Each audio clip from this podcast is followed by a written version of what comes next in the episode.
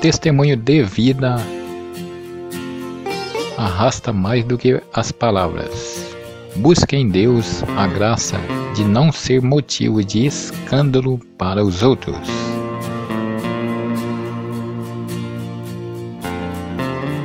Mantenha distância de pessoas negativas. Elas têm um problema para cada solução. A vida é uma passagem, o amor uma miragem, mas a amizade é um fio de ouro que só se quebra com a morte. Você sabe, a infância passa, a juventude segue, a velhice a substitui, a morte a recolhe. A mais bela flor do mundo perde sua beleza.